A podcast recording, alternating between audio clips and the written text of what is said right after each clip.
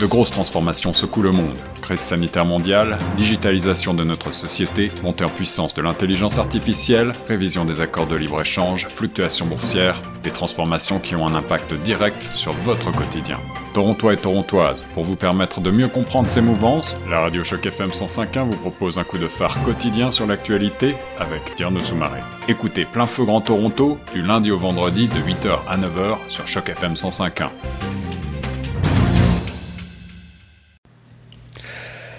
Fondé en 1976 par des membres du Canadian Creative Music Collective, Music Gallery occupe une position unique au sein de l'écologie musicale de Toronto. Sa mission est de présenter et encourager la promotion de la musique contemporaine de tous les genres.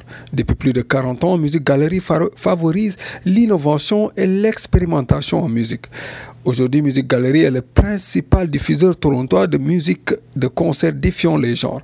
Programmeur à la Music Gallery en septembre 2010 et aussitôt devenu directeur artistique deux ans plus tard, David Dax est devenu le nouveau directeur exécutif de Music Gallery depuis cette année. De la diversité de la programmation aux missions futures de la structure, David Dax nous en parle au micro de Charles Soumaré.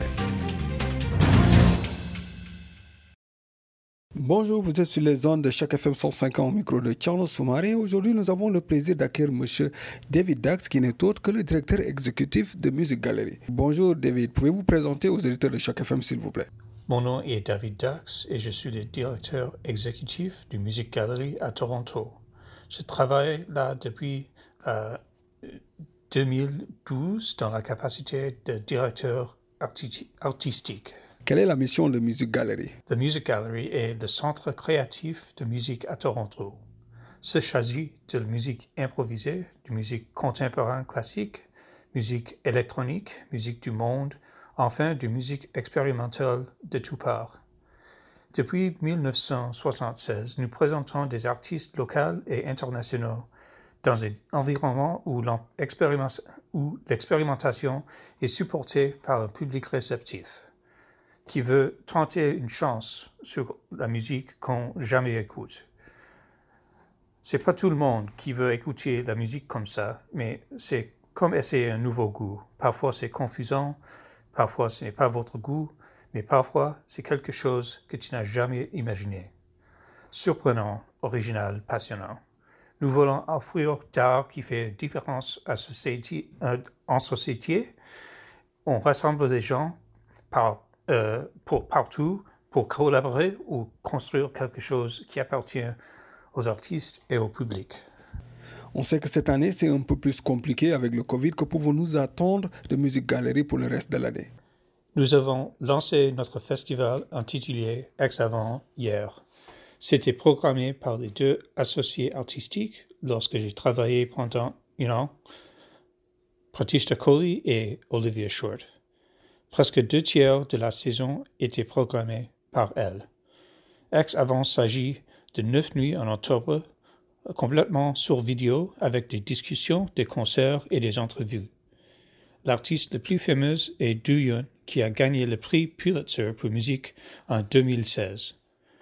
Aussi, l'auteur de, Montréal, Kai Callow, a récemment gagné le prix Griffin pour poésie et il est nominé pour le prix Giller pour littérature cette année. Les concerts s'agissent des artistes qui jouent des jazz, punk, musique classique, de danse, anishinaabe et beaucoup plus. Après le festival, on a, on a un projet en novembre avec 16 musiciens qui improvisent avec 6 artistes visuels. On a aussi un projet qui n'est pas un concert mais demeure sur un site de la web.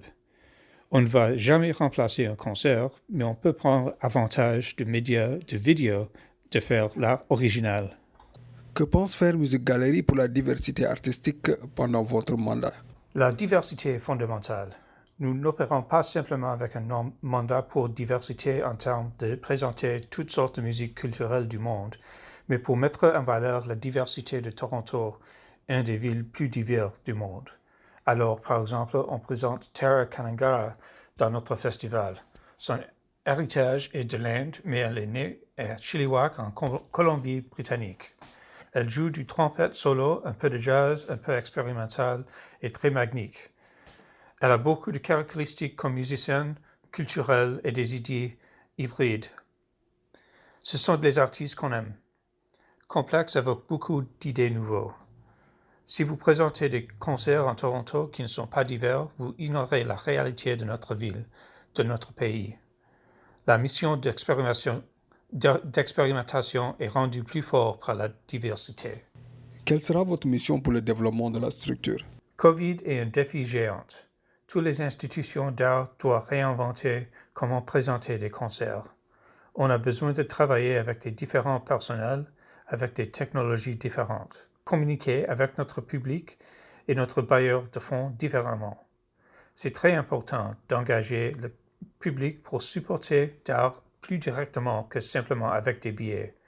Et ces fonds doivent être dirigés aux artistes vitement parce que les artistes étaient, les artistes étaient pauvres même avant la pandémie.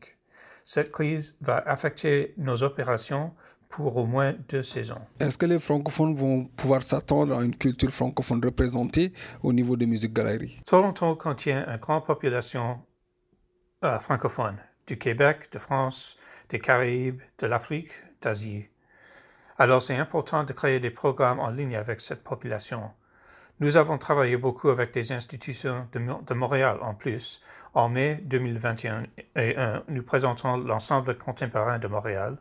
En janvier, nous présentons avec le Festival de Montréal Suoni per il Popolo et Innovation et en concert euh, un spectacle.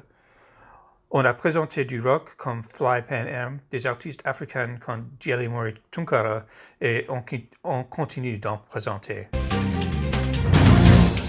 Merci pour cette entrevue. Si vous voulez nous retrouver sur le web, c'est musicgallery.org ou cherchez Music Gallery Toronto sur Facebook, Twitter et Instagram. J'espère que vous nous joignez pour notre festival Excellent en octobre 1er jusqu'au 18. À présent, la suite des programmes sur la 105.1.